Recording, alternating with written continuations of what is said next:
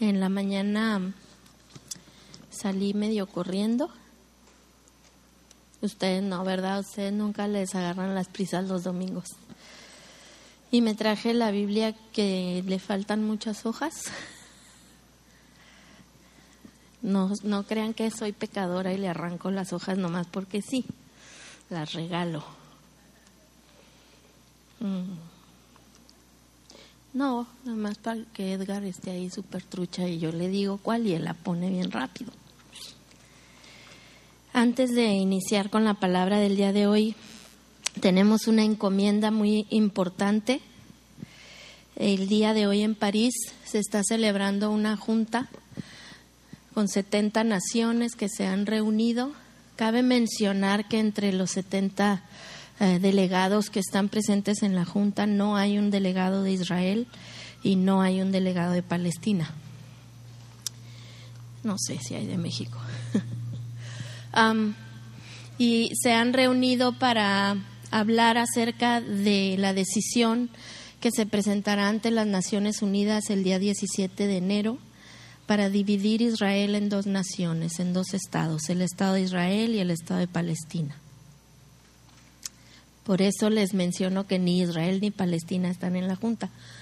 No sabemos para qué están teniendo una Junta sin ellos, pero la decisión que se tome hoy se va a llevar ante las Naciones Unidas el día 17.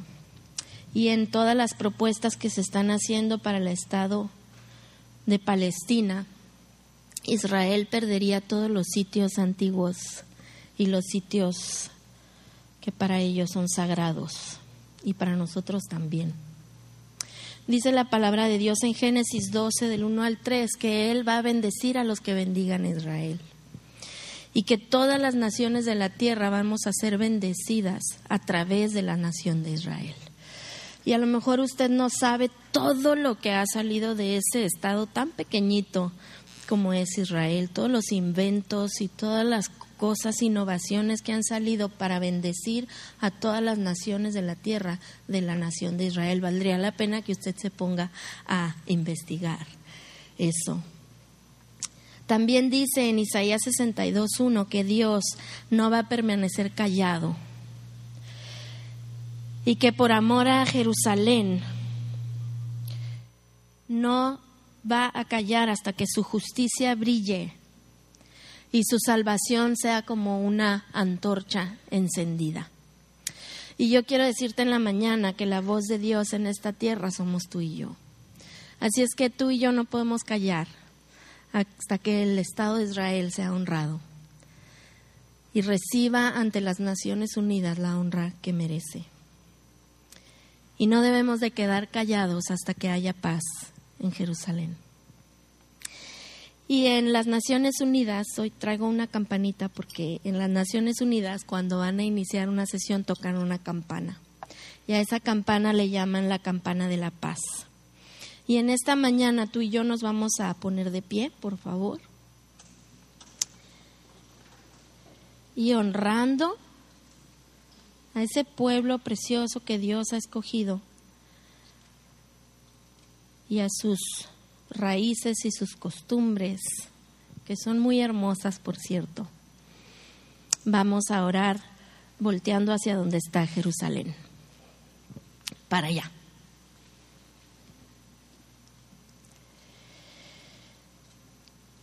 Y entonces, en señal de que somos la voz de Dios aquí en la tierra, vamos a hablar y decretar bendición y paz sobre Israel, simbólicamente tocando la campana de la paz y declarando que hay paz en las puertas de Jerusalén, declarando que hay bendición y justicia para Israel. Declaramos que la gloria, la libertad y la unidad del Espíritu de Dios, la humildad, el honor y el respeto para cada líder de cada nación y cada ciudadano es establecido en Israel. Declaramos que habrá buenas nuevas sobre esta nación que honren al Creador y la tierra que Él ha entregado a su pueblo. Declaramos que Israel pertenece a su gente y que es Dios el que establece las fronteras de Israel en el nombre de Jesús. Esta es nuestra oración y la declaramos en una sola voz. Estamos en acuerdo con las Naciones Unidas, con su campana de la paz, y declaramos paz y unidad a todas las naciones. Y agregamos nuestras declaraciones de paz sobre Israel, sobre este pueblo escogido por Dios a través del cual hay bendición para todas las naciones. Y nosotros sonamos la campana de paz, que es la campana de la paz que sobrepasa todo entendimiento sobre el pueblo escogido de Dios, del cual él al cual él nos ha injertado.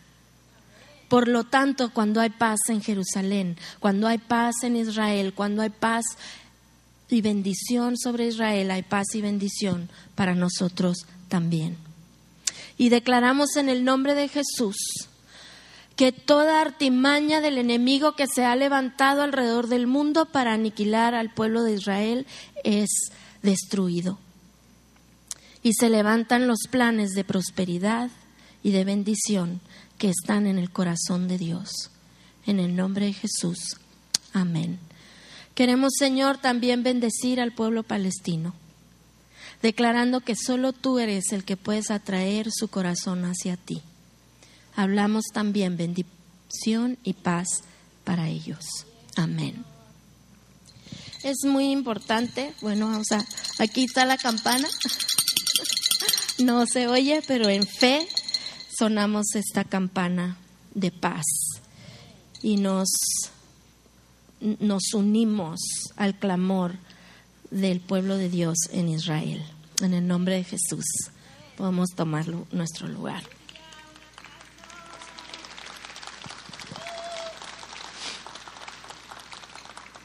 Es sumamente importante que todos nosotros estemos al pendiente de lo que pasa en Israel. Y la razón por la que nos unimos, ahí están las campanas. Amén.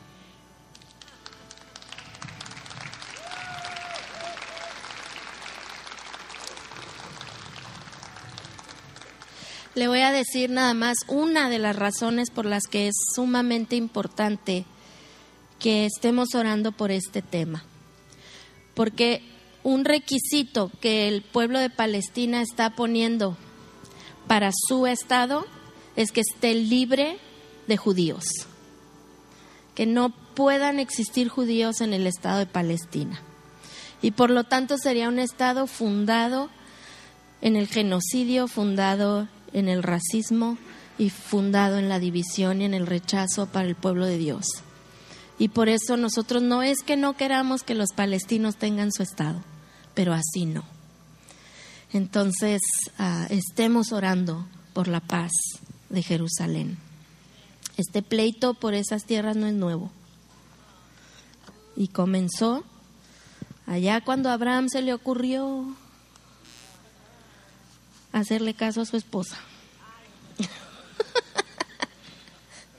Esa gran idea que tuvo de, ve acuéstate con mi esclava.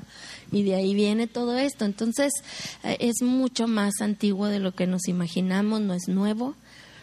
Eh, y tenemos promesas de parte de Dios para los que bendecimos y oramos por Jerusalén. Amén. Híjole, es que si ustedes supieran todos los milagros que Dios ha hecho, nosotros tenemos unos videos de cómo Dios ha preservado al pueblo de Israel y, los milagros que ha hecho con su pueblo en el Israel moderno, ¿eh? del establecimiento del Estado de Israel en 1948 a la fecha, a los milagros que Dios ha hecho con su pueblo. Y es una cosa increíble. Él es fiel a sus promesas, como vamos a ver en el mensaje de hoy.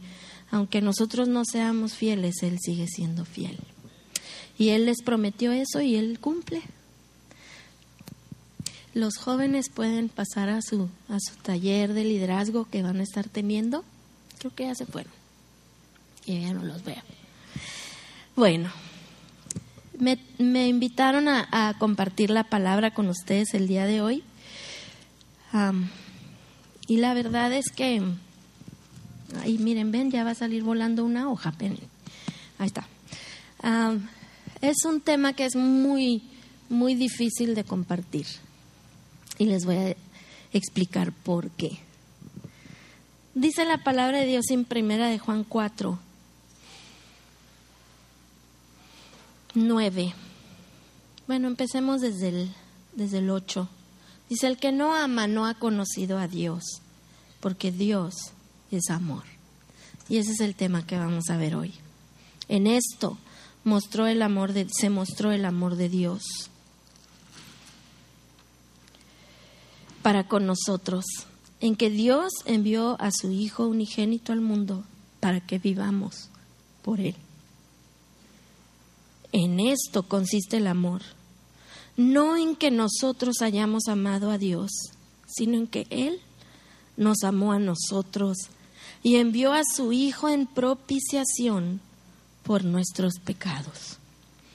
La palabra esta propiciación es bien importante que usted entienda, porque si ahí eh, estuviera escrito en un español moderno, diría que Él envió a su Hijo como un pago suficiente para nuestros pecados.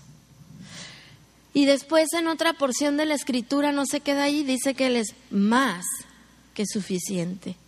Y después cuando estudiamos la sombra de Jesucristo en el Antiguo Testamento, nos damos cuenta que pagó de más que la ofrenda por la propiciación de los pecados era de un 25% más de lo que se debía. Así es que él pagó 25% más de lo que se tenía que pagar para que toda la humanidad pudiera ser salva. ¿Cómo pues podemos hablar del amor de Dios? ¿Qué palabras podemos usar tú y yo en nuestro lenguaje tan limitado que puedan ser suficientes para describir o comprender el amor de Dios? Sin embargo, en Efesios 3, 14 al 20, nos damos cuenta que Él quiere que conozcamos ese amor. Pablo les decía a los efesios, por esta causa doblo mis rodillas todos los días ante el Padre de nuestro Señor Jesucristo. Adelante. De quien toma nombre toda familia en los cielos y en la tierra, para que os dé conforme a las riquezas de su gloria el ser fortalecidos con poder en el, en el hombre interior por su espíritu, para que habite Cristo por la fe en vuestros corazones, a fin de que, arraigados y cimentados en amor, seáis plenamente capaces de... ¿De qué?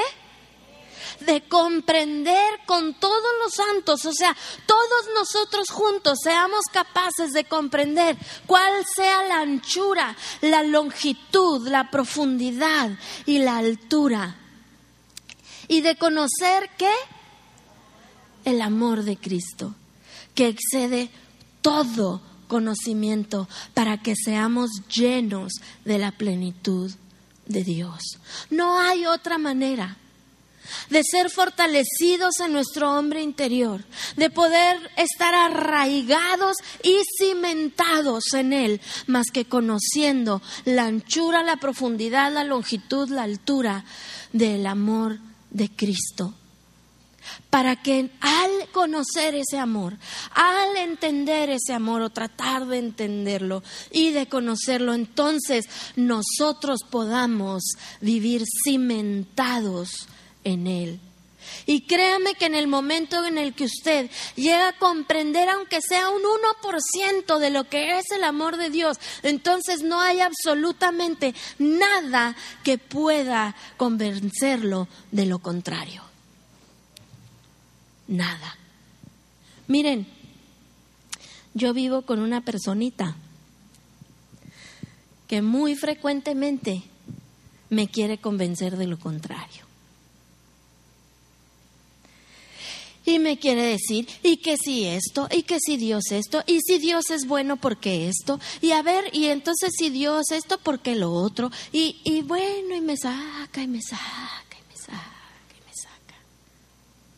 Y hay días que no sé qué responder, porque yo no soy tan inteligente. Sí soy muy inteligente, ¿eh? pero no tanto. Y entonces yo lo único que le puedo decir es, pues seré el sereno. Pero a mí nadie me va a convencer que no he vivido lo que he vivido. Que estos dos ojos azules no han visto lo que han visto. Que el amor de Dios por mí no es real, porque lo he probado. Y tú has probado el amor de Dios. Amén. ¿Nomás mi papá ha probado el amor de Dios o qué? Todos hemos probado el amor de Dios. Qué importante que aprendamos a tener nuestros ojos abiertos para ver su amor en todas las cosas que vivimos. El amor de Dios tiene ciertas características, porque no es como nuestro amor. ¿Sí? Nosotros como seres humanos, de repente no hemos llegado a definir adecuadamente el amor. Me acuerdo, a ver si me acuerdo bien, que en la graduación de sexto de mi hermana, ¿por qué cantaste eso? Amar y querer no es igual. Ah, en un festival de la escuela, ya ves, es que yo estaba así. Pero no le digan a mi hermana que ya les dije que ella es mucho más grande que yo. Y mi mamá, ¿quién cantó tú? Cantó. Esa era de José José, ¿verdad? Y es que amar y querer no es igual. Amar es sufrir.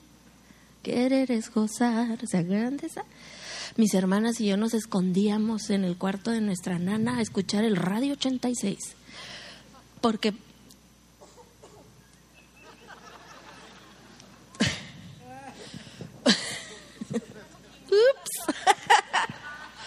Porque podías llamar. Y como yo era la más atrevida y estaba bien chiquitita, a mí me mandaban a llamar a pedir las canciones. Y a ellas les gustaban las de José José. Por eso sé que esa la cantaba él. Y esta es la idea que nos han pintado, ¿verdad? Que el amor es sufrir, querer es gozar. ¿Sí? O hemos reducido el amor a una carita por el chat, un emoticón. Y una cosa es te quiero y los dos ojitos así con corazones, otra cosa es te quiero y el besito, ¿verdad? Y hemos convertido el amor en el mundo, lo hemos convertido en algo muy superficial. De repente un día se ama y al día siguiente ya no. Una de las lecciones más valiosas que yo aprendí de mi papá y que se las paso al costo es que el amor es una decisión. Y no tengo tiempo para contarles absolutamente toda la historia, pero Mm, cuando mi esposo me pidió que si me casaba con él, pues yo no estaba así como que súper convencida.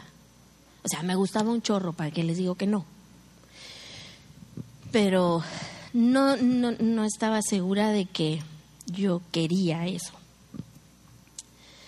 Y después de orar y platicar así poquito, ¿eh? no crean que muchos días, con mis papás, pude entender que, que este era el hombre de Dios para mi vida. Y entonces estábamos ahí sentados y le dije, quiero, te, quiero decir algo. Y me dice, ¿qué pasó? ¿Qué pasó? quiero que sepas que no estoy enamorada, o sea, no estoy así como que, ay, los emoticones todavía no existían, pero no había maripositas. Pero decido amarte. Y el otro se queda así como que, ¿qué? ¿Qué es eso? No puede ser, debe ser al revés. Primero deben de ser las mariposas y luego debe de... Pero yo había aprendido eso de mi papá. Que este amor que yo les voy a describir a ustedes ahorita vive en mí. Y es una verdad en mi vida. Y por lo tanto yo tengo el poder para amar como Él ama. Porque dice la palabra de Dios que el amor de Dios es así y que entonces así debemos amarnos nosotros. Y entonces pude tomar una decisión consciente de que estaba en la voluntad de Dios y que Dios se iba a encargar de mis emociones y se encargó de ellas y bueno, ¿qué les puedo decir? Llevamos casi 22 años de casados. Eh, este, estas vacaciones, en esta Navidad escogí darle, a mí me gusta dar regalos significativos que tengan algún mensaje, no sé, símbolo. Y entonces, eh, después de casi 22 años de casada, decidí regalarle a mi esposo cambiarme de nombre.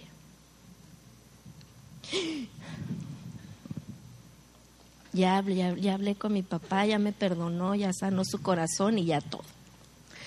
Y entonces, al otro lado hay que ir primero a la oficina del Seguro Social.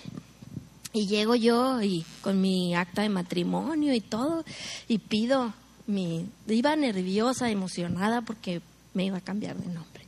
Y llego con el cuate y ya me atiende y luego me dice, "¿A qué viene?" Y le digo, "Es que me voy a cambiar de nombre." Y me dice, le voy a tomar el nombre de mi esposo, el apellido de mi esposo. Y me dice, oh, ¿te casaste? Y yo, y me dice, ¿por qué te ríes? Y le digo, tenga mi acta, ¿no? Y volteé a ver y me dice, ¿por qué te tardaste tanto? Le digo, no, pues no quería venir a esta oficina, la verdad, ¿para qué le he hecho mentiras? Y ya salí muy emocionada con mi papel y ya voy a la licencia. Y ya la muchacha me dice, párese ahí, le vamos a hacer una foto nueva que por cierto salió horrible, espantosa. Y yo sonreí y entonces me dice, ¿quiere salir sonriendo en su licencia? Y yo ni cuenta me daba de que estaba bien sonriente. Y yo, mm, pues sí. Y volteé a ver el papel y decía ahí, por, por matrimonio, que era la razón de que me daban una nueva licencia. Y entonces me dice, ay, es que te casaste. y yo, sí. Así es que Dios hizo una obra completa, ¿verdad?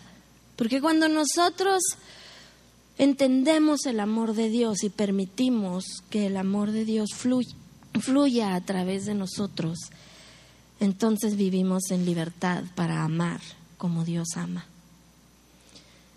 Y yo le doy muchas gracias a Dios porque yo tuve un padre, tengo un padre, que fue y ha sido y seguirá siendo un reflejo digno del amor de Dios. Nada más que no a todo mundo le toca ese privilegio hoy. Hoy Pastor Dani nos compartía de eso. Y entonces a veces tenemos una visión distorsionada del amor de Dios porque el amor de nuestro Padre no ha sido como el amor de Dios. Y yo quiero contarte cómo es el amor de Dios. En primer lugar es su naturaleza. Dios es amor. Es amor no, no es Dios ama. Sí nos ama, pero nos ama porque es amor. ¿Sí? Es como yo, yo digo, yo soy maestra, porque aquí en China y donde yo ande, yo cuando me pongo a hablar con la gente, voy a enseñarle algo. Es inherente, es parte de mí. ¿Cómo se dice? I can't help it. No hay nada que yo pueda hacer para evitarlo. Es más, me tengo que andar cuidando porque luego, luego ya quiero andar enseñando. ¿Sí? Dios es amor. Y el amor de Dios es como es Dios es eterno, es para siempre. No hay nada que pueda ponerle un fin a su amor. Esa longitud, esa anchura, esa profundidad, esa altura, nunca la vamos a lograr ver completa. Nunca vamos a poder ver dónde empieza y dónde termina el amor de Dios. Nunca vamos a poder llegar tan profundo al amor de Dios que toquemos fondo y digamos, ah, ya, hasta aquí llega. Cuando yo llevo a los jóvenes a un campamento a Yosemite, nos lanzamos de una piedra que yo luego digo, está como a 20 metros de altura y mi marido 8. O sea, yo la veo así como horrible. Ah, y entonces, cuando fuimos, pues hay que aventarse, ¿no? Aunque sea una vez en la vida. Y entonces mi esposo y yo nos paramos ahí en la orillita porque nos aventamos juntos. No iba a morir sola, no pensaba morir sola. Y, entonces, y no fue mi papá porque si no, no me deja echarme o me mata después de que salga. Y entonces estábamos ahí, ¡ay! Sientes bien feo. Bueno, yo sentía bien feo.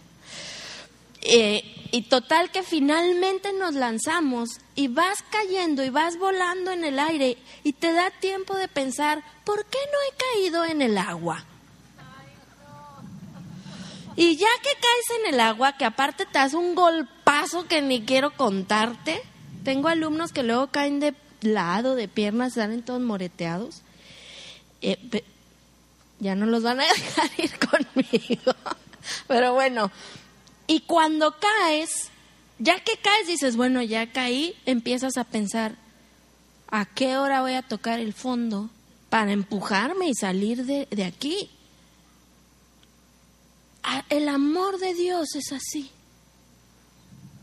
Tú tienes que comprender que el amor de Dios siempre te va a tener pensando, ¿a qué hora? ¿En qué momento voy a tocar fondo? Y su Espíritu Santo constantemente te va a estar convenciendo, porque esa es la función del Espíritu Santo, que nunca se va a acabar. Amén.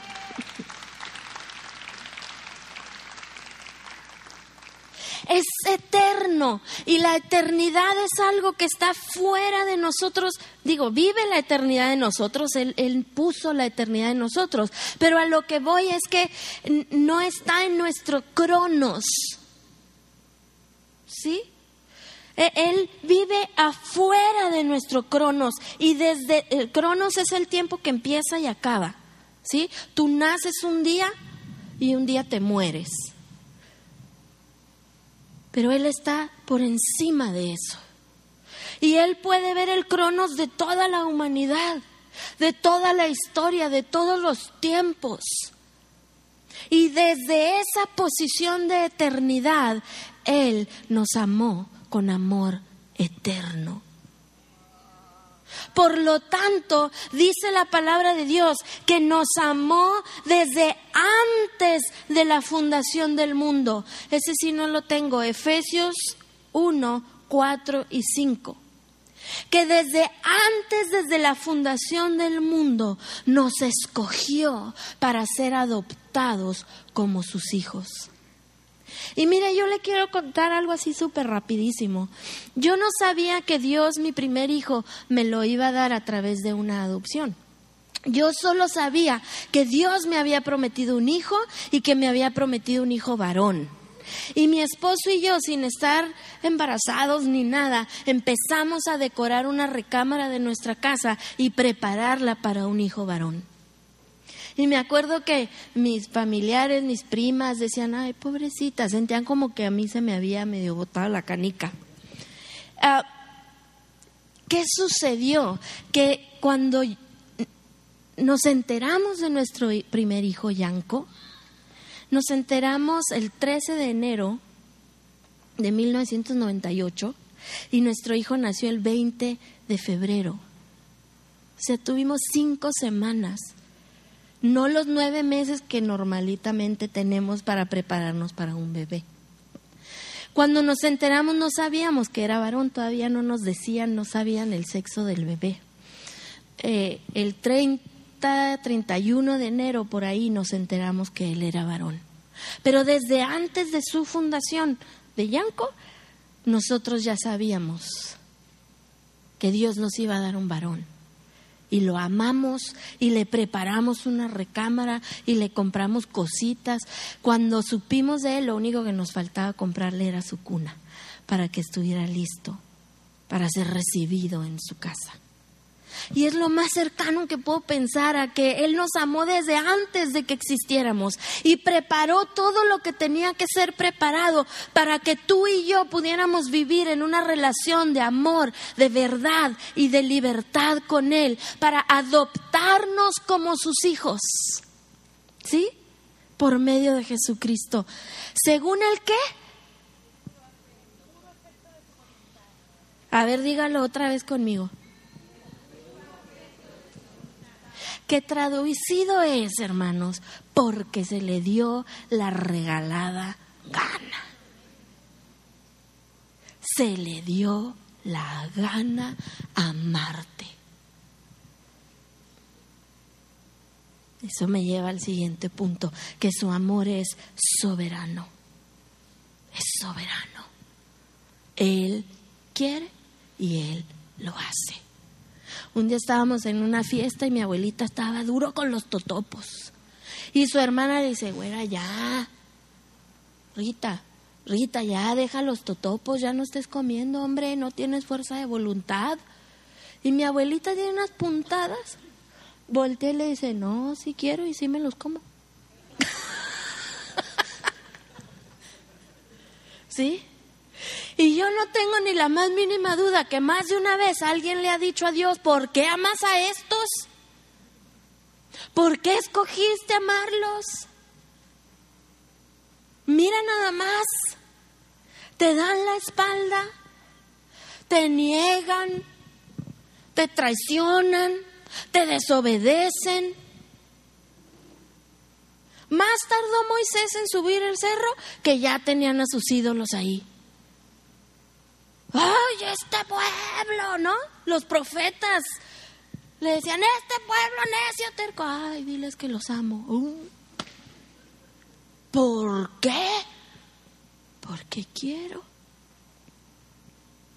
Porque se me da la gana. Él dice más bonito, por el puro afecto de mi voluntad. Porque quiero. Y yo quiero que un momentito cierres tus ojos y pienses en esto. Él escoge amarme. Él escoge amarme, amarme a mí, amarme sin límites, sin reserva, no escatimó a su propio Hijo, dice en Romanos 8 del 35 al 39, y esa hoja tampoco la tengo. Romanos 8, 35 al 39, no escatimó ni a su propio Hijo. No me retuvo nada. Y no hay nada que pueda separarme de su amor. Dice, ¿quién nos separará del amor de Cristo? ¿Tribulación? ¿Angustia? ¿Persecución? ¿Hambre? ¿Desnudez? ¿Peligro? ¿Espada? Como está escrito, por causa de ti somos muertos todo el tiempo, somos contados como ovejas de matadero. Antes en todas estas cosas somos más que vencedores por medio de aquel que nos amó. Por lo cual estoy seguro. Y aquí es donde yo quiero que tú estés anclado Mire, perdón, mi ejemplo está súper inapropiado, pero, ¿qué importa? La mafia italiana tenía un método, digo tenía por fe, porque a lo mejor todavía lo usan, para deshacerse de sus enemigos. Y eh, les ponían cemento en los pies. ¿Ok? Y luego los hundían. Y sé que está bien inapropiada mi ilustración, pero yo quiero que te imagines que tienes cemento en tus pies. Y el cemento Es ese amor de Dios por tu vida que te dice, déjate hundir en el afecto de mi voluntad. Y no dejes que nada te mueva de ese lugar. Sé porque ¿qué nos separará del amor de Dios? Estoy seguro Así como con ese cemento en los pies, no había absolutamente nada que estos hombres que, que, los habían echado al fondo del agua, al fondo del río, al fondo del mar, no había nada que pudieran hacer, nada los podía mover de ahí. Así quiero yo que sea tu seguridad. Que no haya nada que te pueda mover, que ni lo alto, ni lo profundo, ni ninguna otra cosa creada te podrá separar del amor de Dios que es en Cristo Jesús, Señor nuestro. Nada te podrá separar de su amor. Nada.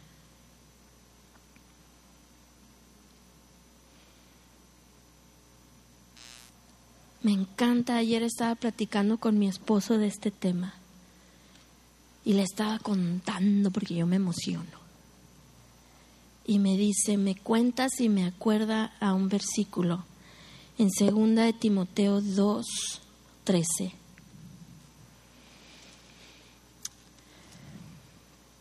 Ese sí lo tengo, brother, pero me tardo, pues. Si fuésemos infieles, Él permanece fiel él no puede negarse a sí mismo. Decidió desde antes de la fundación del mundo que Él jamás se iba a negar a nosotros, que jamás nos iba a negar su amor. No hay nada no hay nada. Escúchame lo que te estoy diciendo. No hay nada que tú puedas hacer para que Dios retenga su amor y te diga siempre no. Córtala. Como era en mis tiempos, para siempre. Así era mientras y así era para siempre. Jamás, jamás va a suceder eso. Tú y yo podremos ser infieles, pero Él nunca se va a negar a nosotros. Y lo único que puedo pensar y lo único que puedo orar es que Dios te revele su amor. Porque, sabes, yo te puedo contar y decir y platicar las cosas que Dios ha hecho por mí. Y cómo Dios me ha mostrado su amor una y otra y otra y otra vez. Y cómo todos los días tengo una razón para de repente nada más sentarme y sonreír y decir, Señor, me amas. Me amas. ¿Qué te puedo decir? Me amas yo tenía el deseo de ir este invierno a Yosemite. Yo sé que les hablo mucho de Yosemite, pero es que he ido veintitantas veces en mi vida, ¿sí? Cada año voy. Y es un lugar que tiene un significado para mí muy, muy profundo. Y es un lugar sanador para mí. Ir y pararme a ver esa naturaleza. Y yo le decía a mi esposo, por favor, concédeme el deseo de llevarme a verlo nevado Sí, claro que sí, tú haz la reservación y yo te llevo. Y conseguimos un lugar y todo y que me enfermo y que la tengo que cancelar. ¿Y qué creen? Que ese día que yo quería ir, cerraron todo por las nevadas. Y yo de todas maneras no iba a poder entrar. Y le dije, Señor, me ama. Y ahora todos los días, porque yo le doy like a la página de Yosemite todo lo que pasa en Yosemite me sale en mi muro, todos los días me salen fotos de cómo está Yosemite nevado. y videos. Y ahí estoy. Y cada foto que veo le digo, ay Señor, tú me amas. Mire, a veces estamos esperando que Dios nos resucite un muerto para decir que nos ama. Pero tú nada más date cuenta que hoy despertaste y respiraste. Que si estás casado, despertaste a un lado de la justicia de Dios en Cristo. Mi justicia de Dios en Cristo está bien chulo. Que si tienes hijos, tuviste la oportunidad de ver el milagro más grande. Si tienes papás, sigues vivo, mijo. Te han aguantado hasta aquí. Ebenecer todos los días. Aprendamos a ver el amor de Dios hasta en las cosas más sencillas. Me acuerdo una vez que nos pasaron a inspección secundaria. Y bueno, estuvimos ahí como una hora y media. Eliana tiene fama del hambre, ¿verdad? Y entonces toda la hora y media estuvo sentada hasta atrás, tenía como cuatro años, y toda la hora y media sentada hasta atrás. Yo quiero French fries, yo quiero French fries, yo quiero French fries, yo quiero French fries, yo quiero French fries. Por fin el vista nos dice, ya se pueden ir, y yo, gloria a Dios. Y le hago y la batería se nos murió. Y voy con el vista, le digo, ¿puedo hablarle a AAA? Aquí no se puede usar celular y que me sale así desde lo más profundo. Pues entonces usted cuide a mi hija porque yo ya no la voy a cuidar. no, señora, llame. Llame al AAA. Pues llegaron los del AAA, nos pusieron eh, mm, con corriente en la batería y, y la niña atrás, yo quiero french fries, yo quiero french fries. Pues a dónde cree que fuimos saliendo de ahí, va? Al McDonald's. Y estoy formada en la fila del McDonald's para pedir las french fries. Y llega y se para un pajarito en mi espejo. Y como los cuatro carros que tenía, ahí siguió. Y no se quitó hasta que nos se asustó cuando nos entregaron las papitas. Y yo le dije, Señor, me amas. Aprende a ver el amor de Dios en todo lo que Él hace y también en lo que no hace. Amén. Y yo no sé, no sé si el grupo de alabanza se sepa este canto o si así bien feo me la tendría que aventar a capela, pero no sé ni en qué tono va, Pastor Dani. Pero yo no puedo escuchar esta canción sin, sin llorar y sin darle gracias a Dios por su amor. Porque la última característica de su amor que quiero dejar contigo es que Él es celoso. Dice que Él es un Dios celoso. Y Él es celoso de ti y Él quiere toda tu atención. Toda.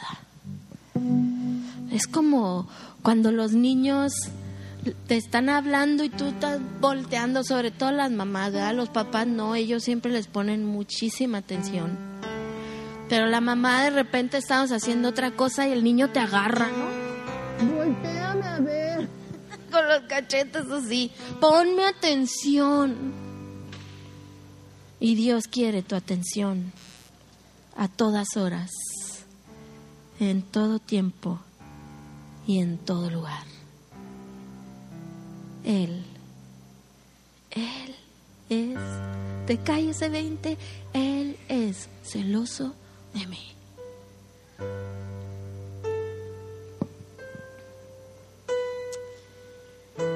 Y dice así este canto, dice, Él es celoso de mí. Su amor es tan fuerte. Imagínate por favor esto.